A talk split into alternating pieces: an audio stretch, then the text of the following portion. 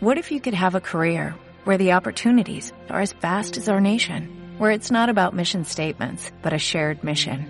At U.S. Customs and Border Protection, we go beyond to protect more than borders, from ship to shore, air to ground, cities to local communities. CBP agents and officers are keeping people safe. Join U.S. Customs and Border Protection and go beyond for something far greater than yourself. Learn more at cbp.gov/careers.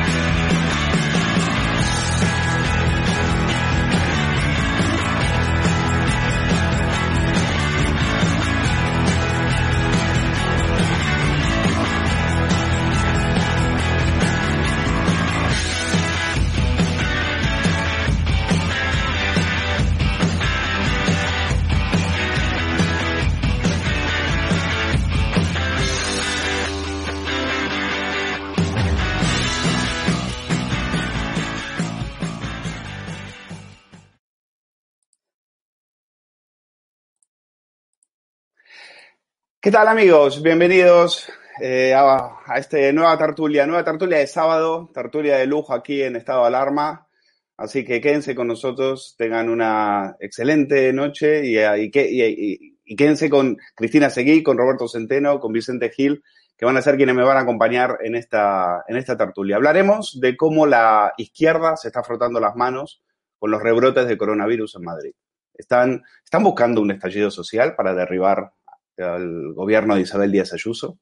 ¿Qué les importa más? ¿Los muertos por la pandemia y o conquistar ese fortín que se le resiste desde hace más de 20 años, que es la Comunidad de Madrid?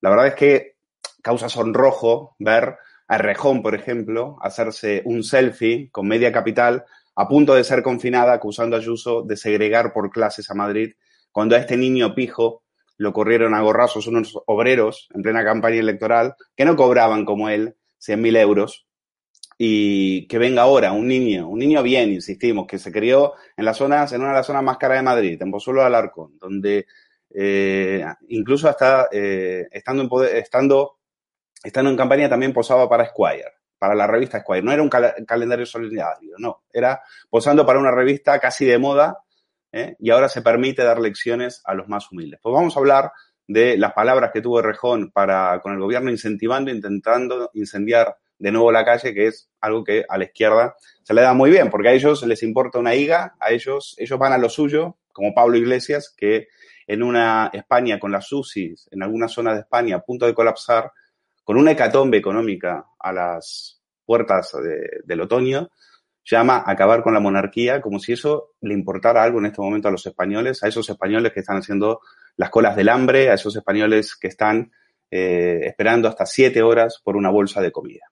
Él va a lo suyo, él va a lo suyo desde su chalet, bien custodiado, bien custodiado por decenas de guardias civiles, eh, mirando series de Netflix, eh, su tiempo lo, va, lo dedica o a reunirse con los herederos de la ETA o a montarse otro programa de entrevistas.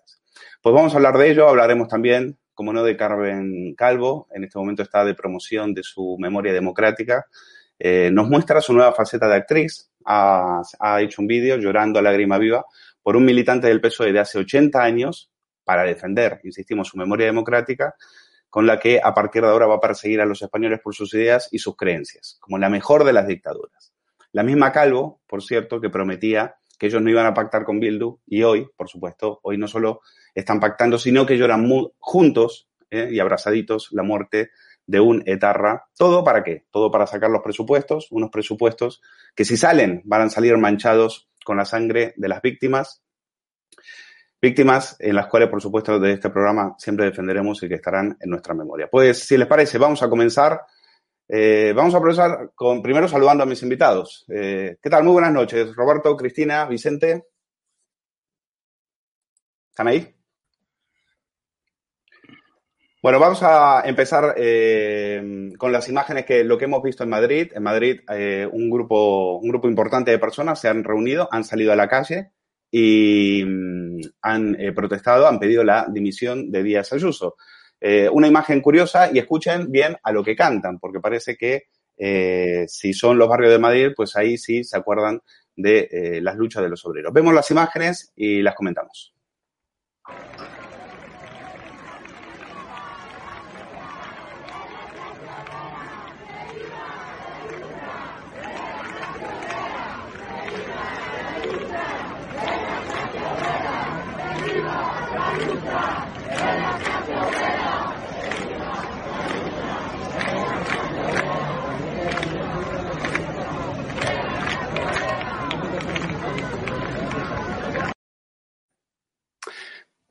Roberto Centeno, que viva la lucha de la clase obrera. Ahora se acuerdan de eso. Mientras eh, cerraban Madrid, por ejemplo, mientras hacían, mientras Sánchez nos confinaba y arruinaba la economía de este país, ahí el destino de la clase obrera les importaba poco. Pero ahora parece que eh, la izquierda ha tocado el cornetín y hay que salir a pedir la dimisión de Díaz Ayuso.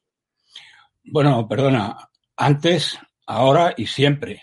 Eh, pero es que ahora, con cinco millones de parados y con las colas del hambre que tú has descrito, que tienen que estar horas para poderse llevar un paquete de comida a su casa, pues ya me, ya me explicarás tú a mí lo que esta gentuza, estos miserables, estos payasos, eh, hacen por la clase obrera que eh, estamos en la mayor crisis económica ya en este momento, ¿eh?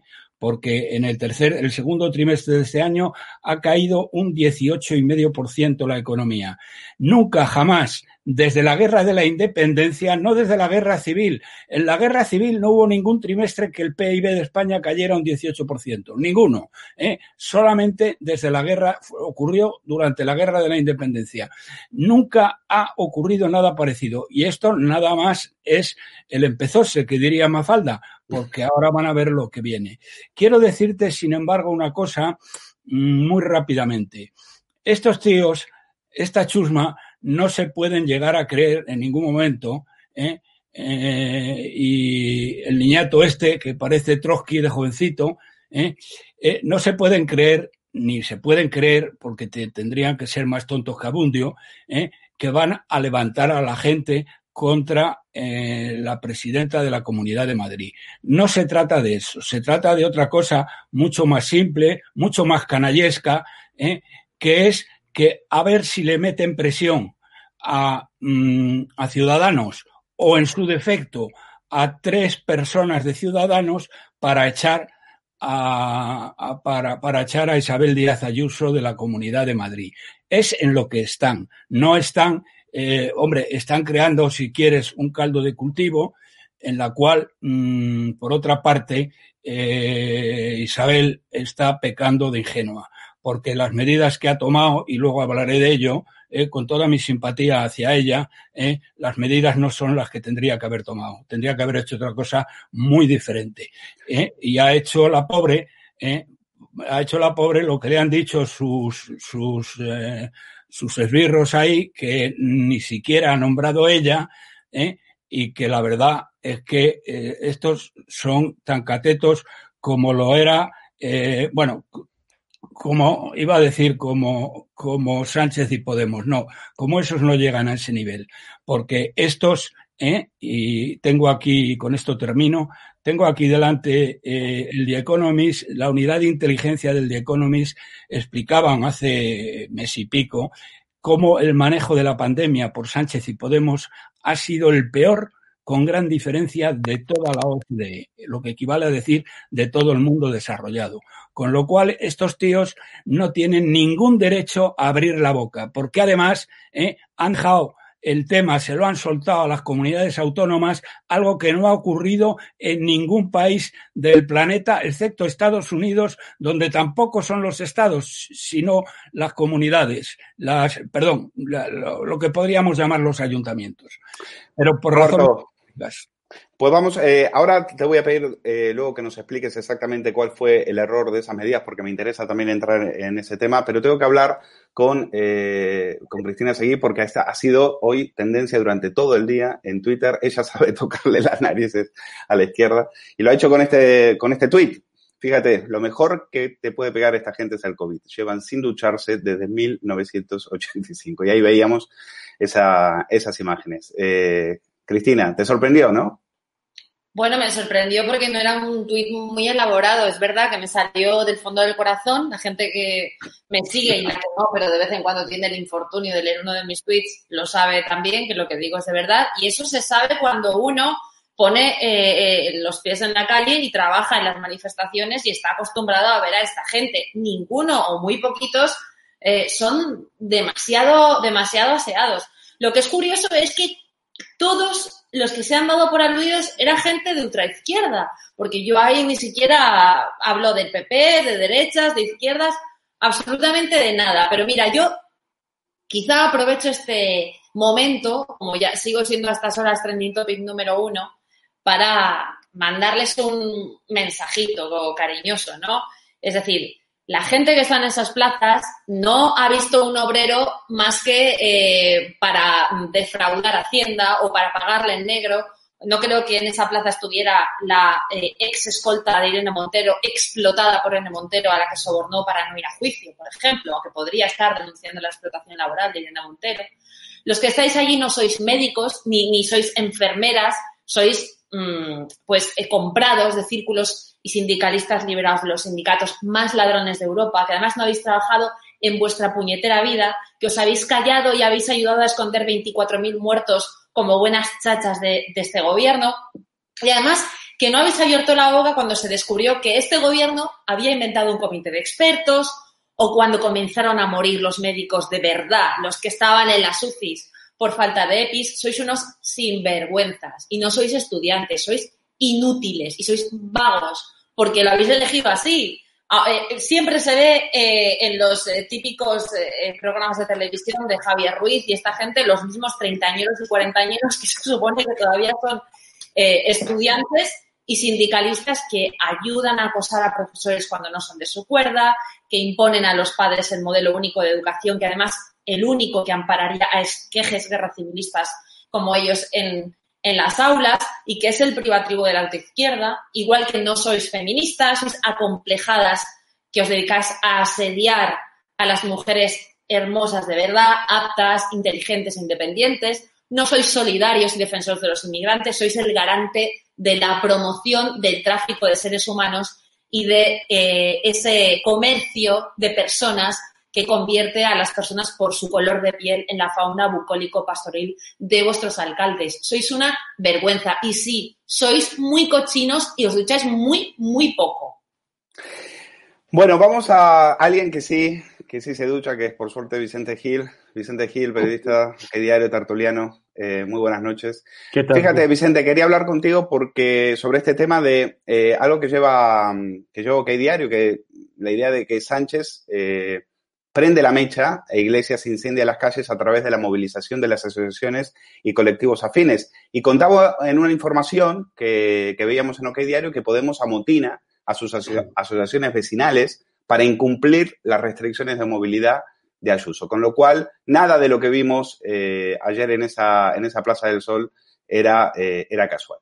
Nada, en absoluto, es casual. Desde horas antes, en las redes eh, sociales de Podemos y de, y de todos esos grupos de extrema izquierda, se hablaba de, se utilizaba ya un término, ¿no? Ya sabes que esto es buscar una palabra y darle vueltas. Estigmatizar, ¿no? Se trataba de decir que con las medidas la presidenta Ayuso iba, estaba estigmatizando a, las, a los barrios más pobres de, de Madrid. Es curioso porque antes incluso de que se aprobaran esas medidas en las horas previas, incluso en los minutos previos a la rueda de prensa en Sol de la presidenta Ayuso. Em, en algunas tertulias se oía ya lo de la palabra estigmatizar, ¿no?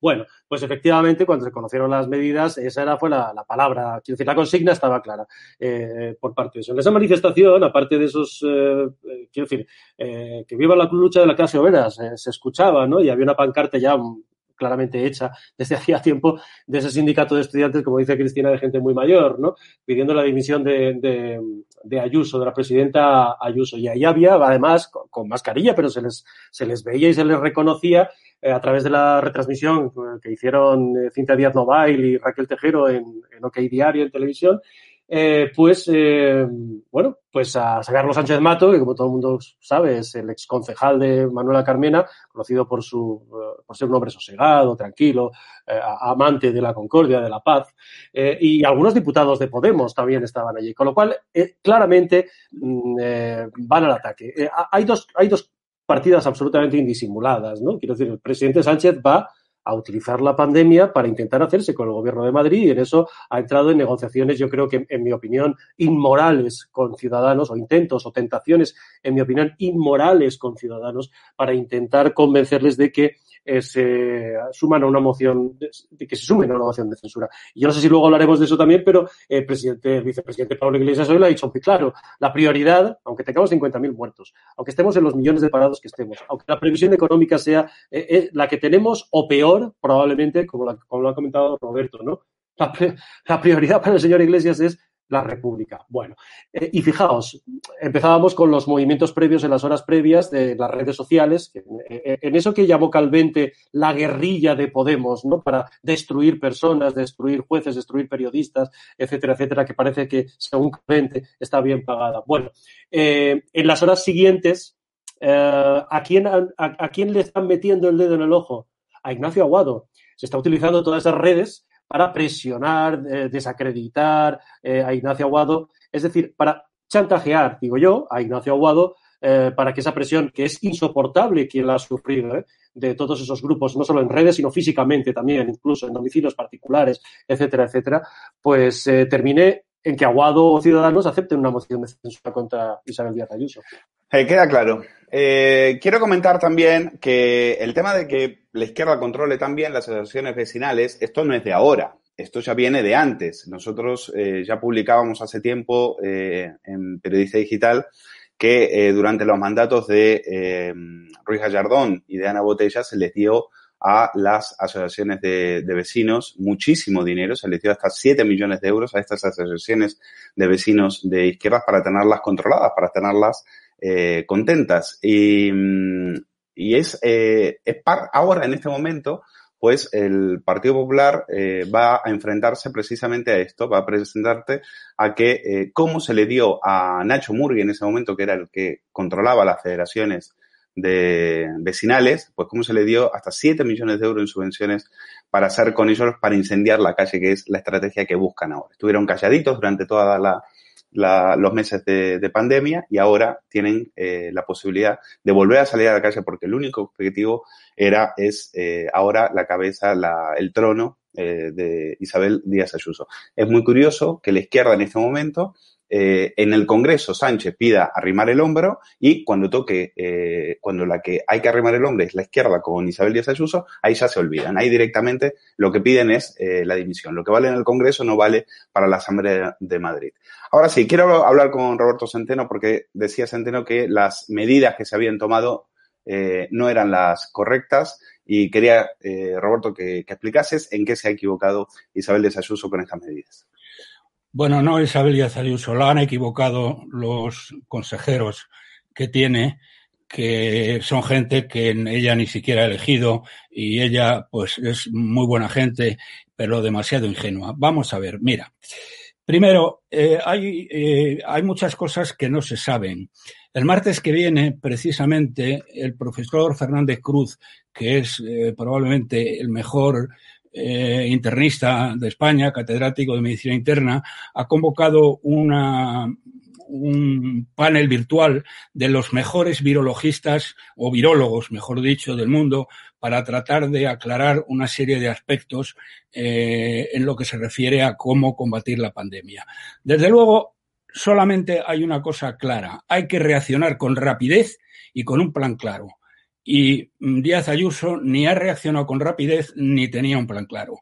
Pero es que hay una cosa peor todavía, que no, le no lo ha hecho nadie. Y además, eh, mira, te leo precisamente una declaración de eh, nada más y nada menos que de eh, mm, el fiscal general de los Estados Unidos, William Barr, de hace cuatro días, que dice es el equivalente a la Lola en España, ¿eh? lo que pasa que de, otro, de, de otra categoría. Bueno, pues acaba de afirmar que la confinación es semejante a un arresto domiciliario y es el peor ataque a las libertades civiles que se pueda imaginar.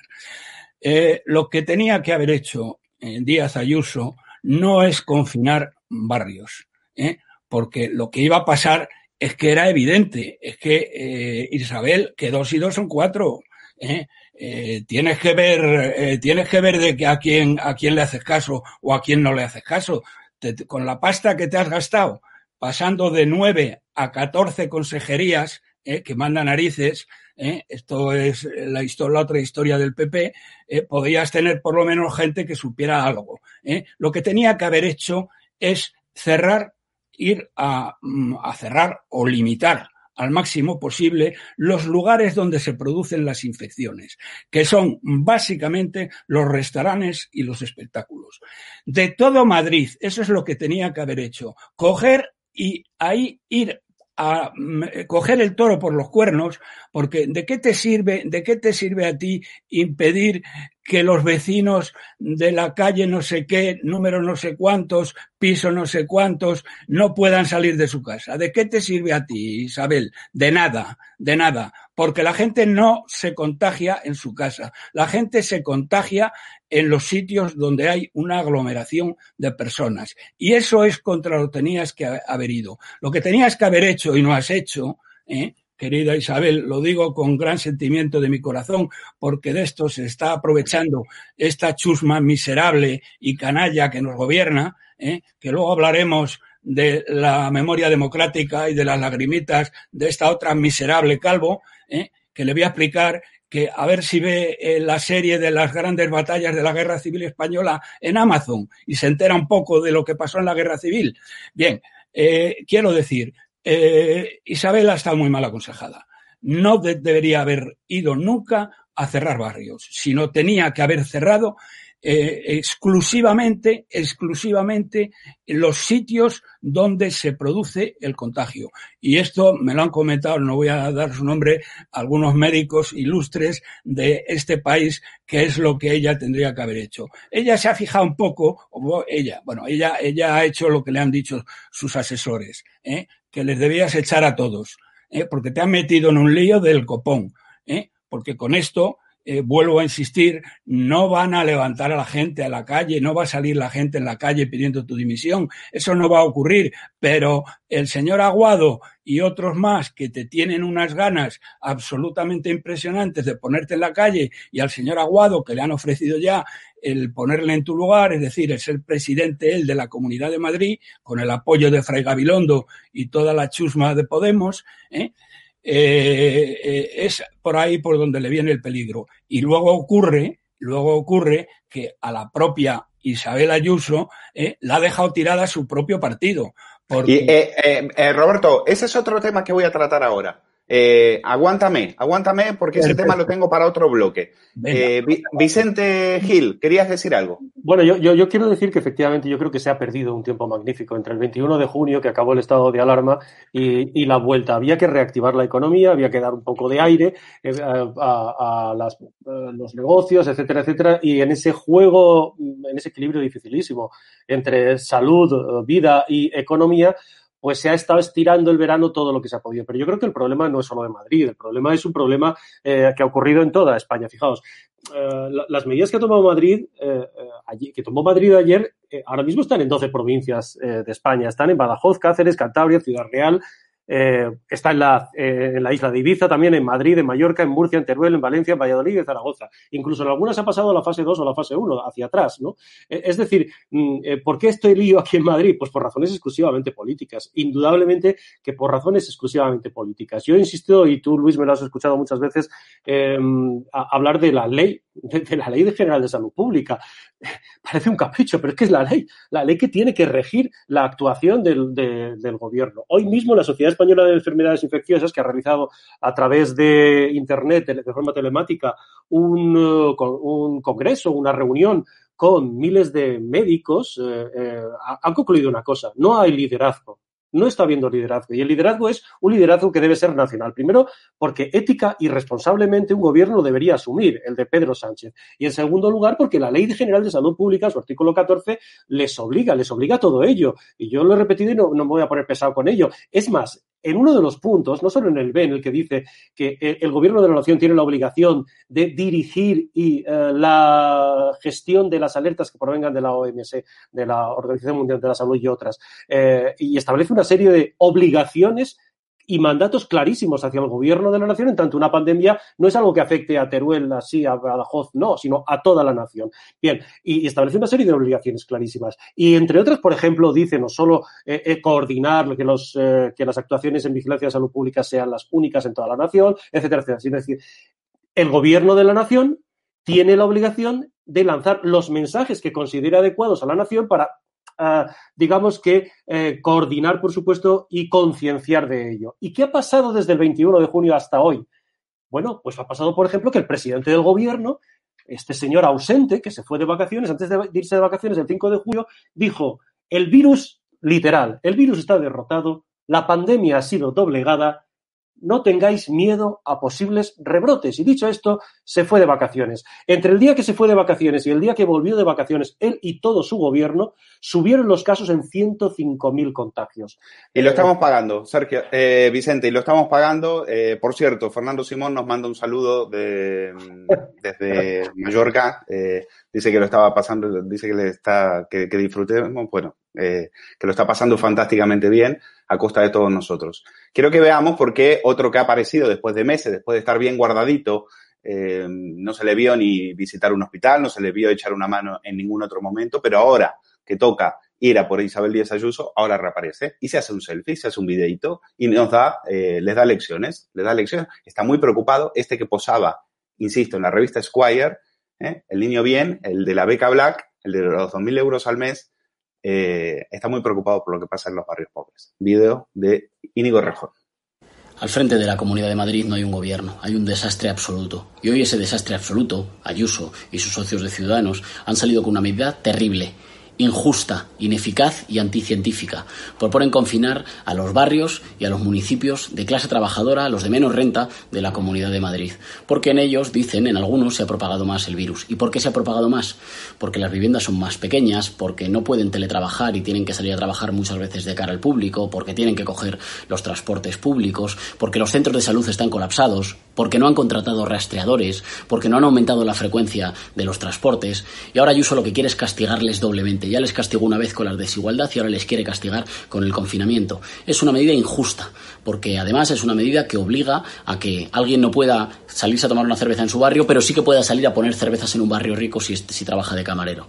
Es una medida ineficaz, porque la gente no se contagia en los espacios al aire libre. La gente también se contagia cuando tiene que ir a trabajar, cuando va en el transporte público, cuando tiene que atender de cara al público. Y es una medida anticientífica. Todos los científicos han dicho que hay menos riesgo al aire libre y sin embargo se cierran los parques, pero no se cierran las casas de apuesta. Es una verdadera vergüenza. Ayuso y su desastre le quieren hacer pagar a los madrileños y en particular a los madrileños de los barrios populares eh, su falta de gestión, su improvisación, que no, no haber hecho caso cuando le hemos dicho que había que reforzar rastreadores, que había que reforzar atención primaria. La sociedad madrileña no puede permanecer callada, tiene que echar abajo esta medida, porque es una absoluta barbaridad y el gobierno nacional tiene que tomar ya mismo cartas en el asunto y si hace falta intervenir Madrid para que esta barbaridad para ella. Bueno, Cristina, lo sorprendente es que este dice que lo había, él lo había advertido. Si estos eran los que decían que era una gripe, si estos eran los que decían que los alarmistas eran precisamente lo que avisábamos que aquí eh, había que tomar medidas y ellos estaban en el 8M. Si este estaba lo, que le preocupaba a este era el 8M. Eh, por cierto, em, fíjate que el partido de Íñigo Rejón eh, en, el, en, la Asamblea de Madrid le llaman el más, en lugar de más Madrid, más FIFA Player. ¿Eh? Porque como decía la diputada Almudena Negro, uno de ellos, su portavoz, Gómez Perpiñá, se, se pasó la, la pandemia jugando al FIFA Player. Es decir, a esto no le vimos hasta ahora. Mientras tanto, jugando al FIFA Player. Chris, todo tuyo. Claro, tenemos al pinipón este, al, al, al bedel de, Iglesias, que para lo único para lo que trabaja en su vida es a la hora de comerle la boca a, Pablo Iglesias y a, Carmena y a los de Bildu cuando veía que se quedaba fuera y que tuvo que montar un partido eh, para, para entrar prácticamente solo él, ¿no? Y no solamente su compañero, el que estabas hablando ahora. Íñigo Irrejón es el diputado más vago y más ausente el que más eh, pellas hace, el que menos días va a trabajar a la, Asamblea de Madrid. Es objetivamente el diputado más vago de, España, como mínimo de España.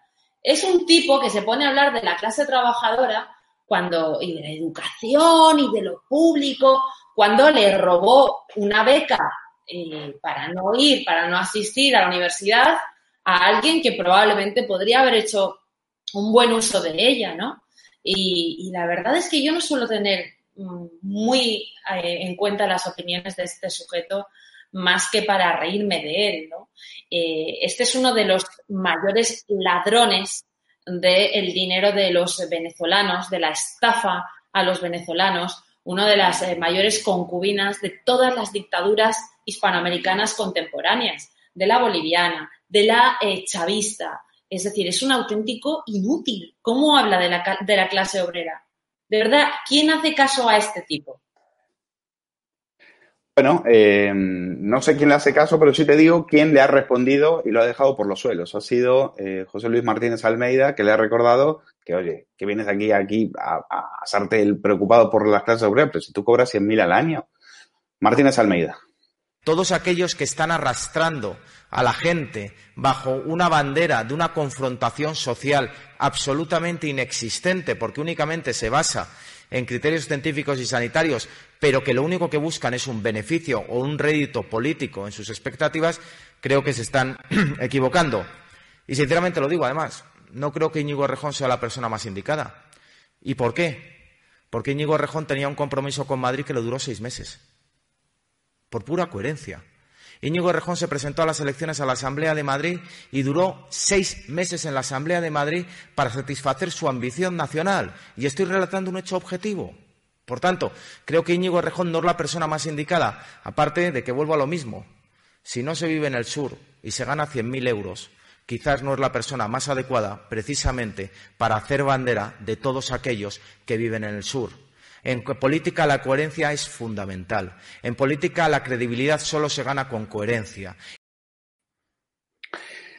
Roberto Centeno, eh, tú lo decías, el plan está, eh, la estrategia no, no les preocupa a los pobres de Madrid. Si les preocupara la economía, harían otras cosas, pero les preocupa el poder, que es lo que, lo que a ellos les mola, el sueño húmedo de ellos, que es asaltar la Comunidad de Madrid. De hecho, el mismo Rejón decía hace muy pocos días que él si, el PSOE no eh, presentaba una moción de censura, que le iba a presentar él. Es en, lo, es en lo que están y es lo único que les importa. Roberto. Bueno, vamos a ver, déjame, si no te importa, porque si no me hierve la sangre ¿eh? y eso es muy malo para la salud, eh, voy a contestarle a Errejón. Mira, Errejón, eres un miserable, eres un auténtico canalla, te has financiado con el dinero de las narcodictaduras terroristas de América, que quieren destruir tu patria, ¿eh? aunque tú ni tienes patria ni tienes nada. ¿eh? Y te tienes la cara dura ahora mismo ¿eh? de decir y salir en defensa de la clase trabajadora. Pero ¿cómo vais a salir en defensa de la clase trabajadora si hay cinco millones de paraos ahora? Pedazo de miserable. Nunca ha habido en España tan gran número de paraos. El 25% tendremos a final de año gracias a vosotros, gracias al gobierno ¿eh? de, eh, al gobierno socialcomunista. Estáis llevando a los españoles a la ruina. Eh, os habéis endeudado solo desde el primero de enero en 100.000 millones de euros y os vais a tener que endeudar en otros 300.000 millones el año que viene y el siguiente. ¿Y sabes lo que significa eso, niñato de mierda? ¿Eh? ¿Sabes lo que significa eso? Pedazo de niñato, ¿eh? que vais a arruinar a las próximas generaciones de españoles durante los próximos 50 años con vuestra política económica, por llamarla de alguna manera. No tienes vergüenza y no tienes perdón de Dios. Intenta de todas maneras, ¿eh? intenta sacar a la gente a la calle ¿eh? en Madrid, donde hay colas del hambre de un kilómetro, como algunas que he visto yo muy cerca de mi casa en la calle Martínez Campos, que te podrías dar una vuelta. ¿Eh? Eres un auténtico miserable. Pero en fin, dicho esto, dicho esto, es que eh, hay que repartirlo por todas partes. La, dice, dice el alcalde que hay que tener coherencia. ¿eh? Coño, alcalde, si hay algún partido que no ha tenido coherencia es el Partido Popular. ¿eh? Mariano hizo justo todo lo contrario de lo que prometió. Si eso es tener coherencia, ¿eh? así que no digas chorradas, que puedes tener otros argumentos, pero no chorradas. Y luego después, por otro lado, ¿eh? el grupo de personas de Génova que ha echado a Cayetana, ¿eh? ahora la ha tomado con Isabel Díaz Ayuso, porque a estos mierdas que creen en la superioridad moral de la izquierda, ¿eh? Eh, eh, que están convencidos de ella, eh, les preocupa muchísimo que salga la gente a la calle. Y entonces, claro, eso pues hay que ver que no sé qué, que no sé cuánto. Ha tenido que salir, no sé cómo ha salido, porque como es un cobarde, porque es que no tiene otra, porque él la nombró directamente, Isabel Díaz Ayuso, ha tenido que salir el presidente a defenderla. Pero en, en la calle Genova, eh, tiene la señora eh, Díaz Ayuso, tiene más enemigos eh, de los que había en la foto esa de la Puerta del Sol. Así que lo que tiene que hacer, señor alcalde, eh, es tener coherencia y defender como un solo hombre, defender a Isabel, que además la habéis engañado. La han engañado los mindundis que están ahí en las consejerías cobrando 100.000 euros al año, eh, que no le dan un palo al agua, con coche con chofer que cuesta otros 100.000 euros, eh, y eh, etcétera, etcétera, etcétera. Porque lo que tendrías que hacer, alcalde, es quitarle el chof, coche con chofer a todos los los, eh, la gente del ayuntamiento, a todos los concejales del ayuntamiento, porque no te has enterado que no hay ni uno solo, ni una sola capital del mundo civilizado donde los concejales tengan coche con chofer. ¿No lo sabías eso? Pues a ver si te enteras. Y dicho entre paréntesis, eh, Isabel se ha equivocado. Me has hecho antes la comparación con el resto de provincias españolas, pero es que el resto de provincias españolas se ha equivocado exactamente por las mismas razones, porque no saben hacer una O con un canuto. ¿eh? Y lo que yo estoy refiriéndome cuando digo que lo que tenían que mirar es lo que se hace en otros sitios. No me refiero a lo que se hace en Cuenca o en Logroño o en Barcelona. No, no, no, no. No me refiero a eso. Me refiero a lo que se hace en Alemania, lo que se hace en Austria, lo que se ha, se ha, hecho, se ha hecho en Suecia y lo que se ha hecho en otra serie de países que han doblegado o han doblegado muchísimo más. Por ejemplo, Alemania particularmente o Austria han doblegado la pandemia. Roberto, tengo que dejarlo aquí, tengo que pasar eh, con Vicente para rematar el tema de Rejón, tenemos que seguir avanzando. Vicente, decía Roberto Centeno algo muy interesante que hay que comentar, es decir, esto de las jugadas, quiero que vas a comentar lo de Rejón, pero también te voy a pedir una opinión sobre estas dos, estas dos portadas que a mí me llaman la atención eh, y es a lo que se refería Roberto Centeno, tiene que ver con lo que, con dos portadas de diario y de centro derecha, con una foto de Isabel Díaz Ayuso, eh, como mínimo extraña. ¿eh? Es decir, eh, no sé a qué están jugando de los últimos días, no sé si es que eh, hay que dejarla caer, no sé si es que mm, alguna prensa de centro derecha ha recibido algunas instrucciones para que para no salir a defenderla, pero me parece que esa, esa definitivamente no era la mejor foto si queríamos echarle una mano a Isabel Díaz Ayuso. A ver, sobre Rejón, en primer lugar, yo creo que Rejón, como tantos otros que hace apenas cinco o seis años, pues estaban montando asambleas de ocupas y, digamos, en este lado de las barricadas, pues simplemente han descubierto pues eh, el placer de ganar, como decía el alcalde de Almeida, 100.000 euros y que en la puerta los policías, en vez de eh, darte porrazos, te hagan así, te saluden, te digan excelencia. Eh, con lo cual, yo creo que Íñigo Rejón me recuerda un poco los que ya somos un poco, tenemos un poco de edad, eh, a, aquellos de Izquierda Unida que hacían méritos con el PSOE para ver si en un momento dado eh, eran transfugas y los hacían secretario de Estado. Yo creo que va buscando carguillo como sea. Efectivamente, ha recordado el alcalde Almeida. Em, es que Íñigo Rejón se montó un partido creyendo que iban a ser la pera limonera con la alcaldesa Carmena, que habla pestes ahora en privado de él, ¿eh? sacaron ese resultado en la Asamblea de Madrid y dijo, esta es la mía, me voy al Congreso. Duró seis meses su compromiso por Madrid de este chico, ¿no? Efectivamente, como Pablo Gómez Perpiñá, el, actual portavoz, pues que es otro niño pijo de Porfuelo, de Alarcón. Yo quiero enseñaros una cosa, además, por otra parte, que otra, digamos, con antecedentes pijos, que es la actual portavoz de la Asamblea de Madrid, eh, Isa Serra acaba de publicar en su Twitter, Isa Serra, que es, no olvidemos, la portavoz de la Asamblea de Madrid de Podemos, condenada a prisión, año y medio de condena de prisión y ahí sigue, no ha dimitido y nadie, nadie monta manifestaciones. Bueno, Isa Serra acaba de colgar este tuit, yo os acerco un poco simplemente para que lo veáis. Esas son todas las manifestaciones que han convocado para mañana, 12 manifestaciones frente a 12 eh, eh, centros de salud de aquí de Madrid, mañana,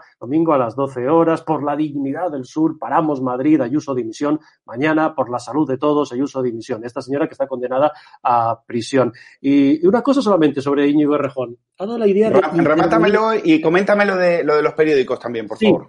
Eh, ha, ha dado la idea de intervenir Madrid y ahí lo ha dejado y ya está, ¿no? A ver si en una de estas escuelas el presidente Sánchez acaba de decir, por cierto, que no va a no contempla mayores confinamientos. Sobre Isabel Díaz Ayuso, vamos a ver, yo creo que es cierto que eh, Isabel Díaz Ayuso no lo tiene, no lo tiene eh, nada fácil y, que probablemente en, Génova pues eh, ha habido preocupación a lo mejor porque ha faltado tono, digamos, en, este, en estos dos meses. Quiero decir, mientras se atacaba al presidente del gobierno por irse de vacaciones, etcétera, etcétera, pues ha faltado tono, ¿no? Desconozco, yo no puedo opinar ni puedo conocer las, intenciones del mundo de ABC eh, con, esta, con esta foto, que da la sensación, evidentemente, de que está desbordada por la, por la crisis, ¿no? Como dice la izquierda, ¿no? Pero efectivamente, hombre, ha habido preocupación en Génova porque de, alguna forma piensan en algunos puntos de las plantas nobles de Génova que está perdiendo tono, que ese punch que mostraba eh, en ese ten con ten con Pedro Sánchez al principio de la pandemia, pues no es lo mismo. Y que se podían haber hecho probablemente cosas eh, para no llegar a esta situación, ¿no? Y que no te dijeran que no hay rastreadores, que la atención primaria, etcétera. ¿Y por qué no salen a defenderla en lugar de atacarla? Ah, pues pregúntaselo a ellos, ¿no? Quizá a lo mejor eh, no lo sé, a lo mejor es que hay también río revuelto, ¿no? Internamente, no lo sé, lo desconozco, ¿eh? Bueno, tú hablabas de, hablabas de Isa Serra, hablabas de manifestaciones. Déjame, el lunes 21 de septiembre a las 12, em, que es el momento en el que se van a reunir Pedro Sánchez con la presidenta de Madrid, va a haber muchos españoles que quieren exigirle la, la dimisión a Pedro Sánchez por sus mentiras. ¿eh? Eh, con lo cual, hay, el eslogan va a ser Sánchez mentiroso, gobierno de dimisión. Es el lunes a las 12 en la Puerta del Sol para los que quieran ir. Bueno, tenemos que hablar de otro que está, eh, así como Íñigo Rejón da lecciones a la clase obrera, pues hay otro que está a lo suyo, que es que es Pablo Iglesias. ya decíamos que las urgencias de Pablo Iglesias, ¿cuáles son? Pues acabar con la monarquía, hombre, no será, no, no, no, no va, no va a proponer acabar con el virus. A él parece que el virus le ha venido de maravilla. Pues ellos están en acabar con la monarquía porque evidentemente es el último dique de contención contra la amenaza de los que quieren romper España y, y lo ha dicho con, bueno, lo ha dicho en un vídeo, lo vemos y lo comentamos que somos republicanos tenemos que ser capaces de entender el momento histórico de crisis en el que se encuentran la monarquía española y el modelo de Estado que encarna la propia monarquía española. Y creo que debemos tener la valentía y la audacia para poner sobre la mesa la necesidad de que España avance hacia el horizonte de una nueva república. Es muy grave la situación de las residencias de mayores, donde han muerto miles de ancianos. Tenemos 20.000 muertos. Salimos con toda la fuerza a llevar a cabo, en este caso, y por lo que me toca a mí, las medidas de seguridad y protección social. Después de vivir tres meses el infierno que he vivido personalmente, no Entiendo los discursos demagogos. Este fondo, estamos hablando de 200.000 millones de euros, se va a usar para reforzar las plantillas de las residencias de mayores. Claro, este era un vídeo del tuitero Pedro Tamendi eh, en el cual comparaba muy bien las dos situaciones. Decíamos, este está en acabar con la, en acabar con la monarquía, eh, cuando en realidad cuando tenía que haber hecho algo por las residencias, que eran donde eh, se estaban muriendo como chinches, no hizo absolutamente nada. Cris, las urgencias de Pablo Iglesias, ¿qué te parecen? ¿Qué va, qué va a hacer con, con, las residencias y con los mayores? ¿Vosotros acordáis de aquella entrevista que le dio a, a Enrique Juliana de La Vanguardia en la tuerca en la que dijo que los mayores les desesperaban o aquella... Los abuelos. Los, sí, los, los, los abuelos, la, para que todas las personas nos estén viendo, no creo que una persona sea abuelo de cincuenta y pico, de sesenta hacia arriba, no sé, pero el caso es que esas personas también les molestan porque entended que ellos llaman abuelo a un tío que tenga mm, a partir de 45, ¿no? Que es lo que dijo, eh, ¿te acuerdas? Eh, la diputada de Podemos que ahora se retiró, ¿cómo se llama? La, rica, la millonaria Vescanza. Bueno, que, evidentemente si no votaran eh, por encima de los 45, pues que eh, Pablo Iglesias sería presidente del gobierno, ¿no? Y que habría instaurado esa tercera república genocida, violenta, chequista, ilegal, em, bueno, mm, regresiva en todos los derechos humanos y derechos fundamentales, que es lo que este gobierno ha empezado ya a pasarse por la piedra. Y lo ha dicho y lo hemos dicho, eh, pues muchas de las personas que, dijimos, bueno, sí, efectivamente, el sacar a Franco del Valle de los Caídos tenía eh, siguiente, el siguiente paso en la hoja de ruta era acabar con, acabar con la cruz, ¿no? Todo, demoler todo lo que supusiera la transición, todo lo que supusiera una democracia eh, y una monarquía parlamentaria y, por supuesto, la corona. Y eso sería imposible sin el Partido Socialista. O sea, no vamos a trasladar aquí toda la responsabilidad a un partido que, como ha dicho muy bien antes eh, Roberto, es el engendro eh, clientelar, la franquicia de todas las narcodictaduras hispanoamericanas del mundo. También lo es, por cierto, el Partido Socialista y muchos de sus insignes eh, jerarcas. Me estoy acordando ahora, mm, bueno, pues de este tipo que tenía, que tiene la hípica y que se hizo tan millonario, ¿no? ¿Eh? Bueno. ¿no? Eh, efectivamente. Este también tenía algún asuntillo con aquellas corbetas que se pagaron y que hubo una diferencia de unos 40 millones de euros pues, y que no, que al final se quedaron en el limbo. Nadie sabe dónde están esos 40 millones de euros de diferencia, ¿no? Eh, en efecto, eh, Pablo Iglesias encarna en esencia lo que es este gobierno. El gobierno de los etarras, el gobierno de los separatistas, el gobierno de los guerracivilistas y, y en eso estamos. Y lamentablemente, como ha dicho Roberto antes, no hay nadie al otro lado. ¿Dónde está Pablo Casado? En intentar cargarse a Ayuso, en intentar volver a hacerle lo que le hizo a, a Cayetana Álvarez de Toledo, en reunirse con Zapatero, en que su portavoz Cuca Gamarra eh, el otro día volviera a referenciar, volviera a poner como referente del Partido Popular y como legitimador de sus políticas al miserable de Zapatero. En eso está el Partido Popular. Lo que da más miedo es que no hay una oposición. Bueno, no te creas, hay alguien, hay alguien ahí que me parece que quiere seguir dando guerra. De hecho, eh, Santiago Bascal en, un, en Vista Alegre, en plena campaña electoral en octubre del año pasado, ya avisaba que la estrategia, la hoja de ruta, iba a ser la, acabar con la monarquía, que es lo que, lo que ellos quieren, que es lo que le están vendiendo. A, en lo mismo están los independentistas y por eso eh, Podemos se ofrece, por eso Podemos le está diciendo a ellos eh, eh, apoyarnos con los presupuestos y nosotros os vamos a dar la cabeza de, Felipe VI. Este era Santiago Abascal en Vista Alegre en uno de sus mejores mítines de toda su carrera. Los restos del general Franco son solo la excusa. El objetivo es otro el objetivo es destruir la reconciliación de los españoles. El objetivo es reescribir la historia. El objetivo es deslegitimar la monarquía. Y el objetivo es derrocar a Felipe VI. Y nosotros nos hemos dado cuenta de ello. Roberto, te acordabas de, de, este momento, ¿no? Sí, claro, claro que sí, de este y de otros muchos. Bueno, efectivamente, efectivamente, hay alguien en la oposición, pero el que se de, autodenomina a sí mismo como líder de la oposición no es líder de nada, es un cobarde, ¿eh? es un auténtico cobarde. Igual de cobarde, lo que pasa que más Mindundi que, eh, que Rajoy. Porque Rajoy lo que hizo cuando tuvo la mayoría absoluta del pueblo español una mayoría aplastante en el Estado, en las autonomías y en los ayuntamientos, lo que hizo fue seguir la política de Zapatero. Traicionó a España, traicionó a los españoles y traicionó a sus votantes. Es decir, ha sido tres veces traidor. Y este otro eh, eh, individuo que era el que le llevaba la cartera, no nos olvidemos, eh, de quién es, de el actual presidente, era el que le llevaba la cartera a Aznar, literalmente, literalmente, no es que estoy exagerando. Sacan ahora mismo una ley que ya no le llaman memoria histórica, sino memoria democrática, y no abre la boca, no abre la boca.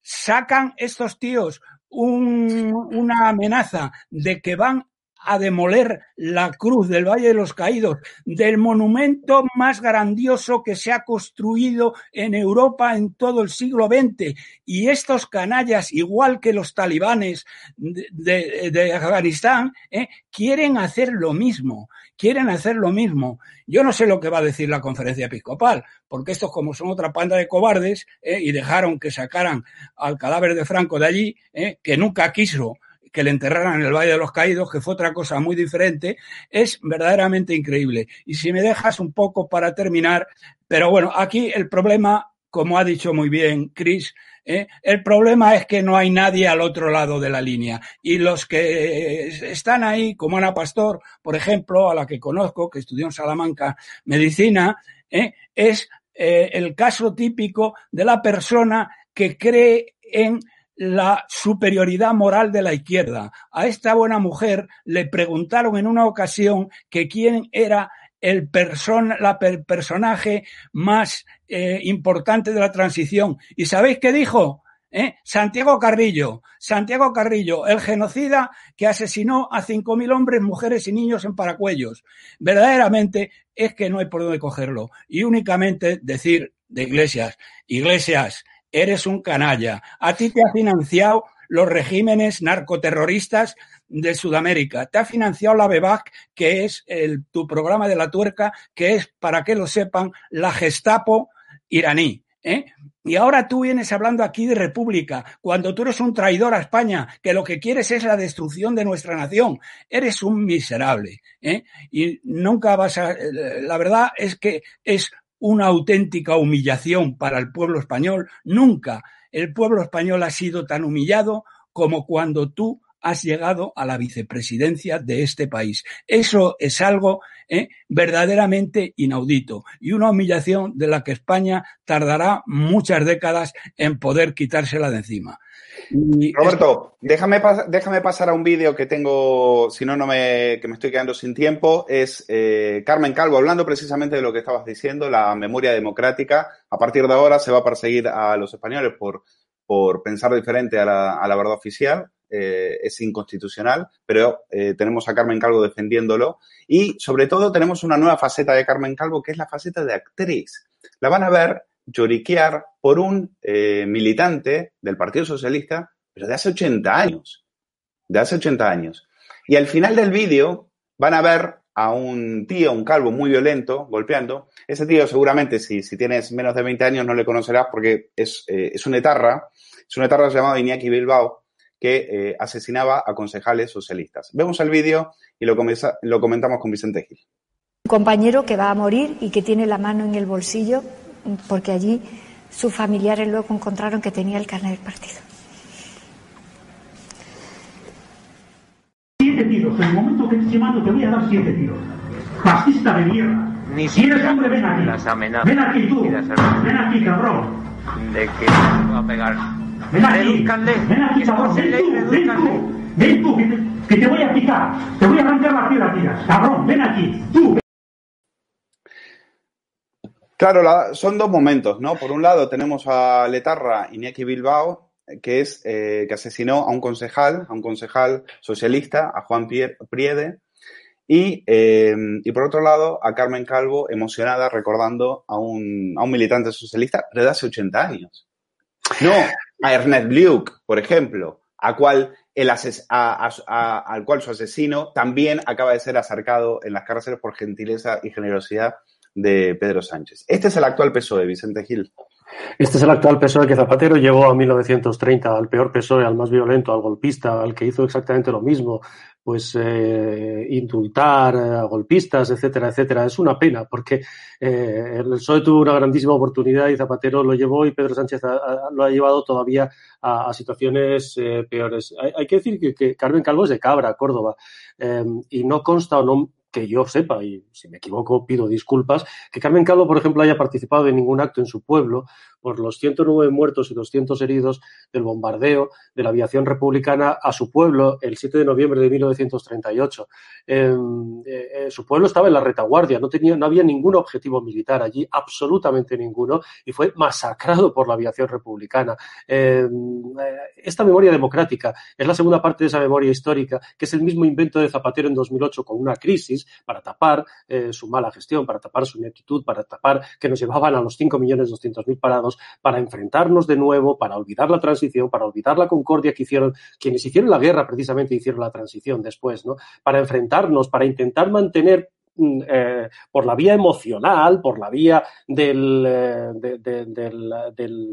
del, del frontismo político, eh, derechas, izquierdas, etcétera, a su electorado que cada vez observa que van subiendo los parados, van subiendo eh, los problemas, va subiendo la crisis, etcétera, etcétera. De manera que, bueno, eh, es otro invento más para distraer la atención y para enfrentarnos, para mantenerse ellos en el poder e intentar aguantar a su electorado. A- veíamos a, a este Tarra, que es un, a Iñaki Bilbao, que es un degenerado, ¿no? Yo hablaba hoy precisamente con Maite Araluce, reelegida hoy precisamente eh, presidenta de la Asociación Víctimas del Terrorismo, al hilo de la Ley de Memoria Democrática, ¿no? Maite pa- vio como a su padre, eh, el 4 de octubre de 1976, lo acribillaban a balazos, 100 balazos, 100 balazos, tres etarras que nunca fueron detenidos y que nunca fueron condenados, a él y a las cuatro personas que le acompañaban, ¿no? A su chofer y a sus tres escoltas, ¿no? Eh, ¿Por qué? Porque se beneficiaron de la ley de amnistía del año siguiente. Ese es uno de los 330 crímenes de ETA sin resolver.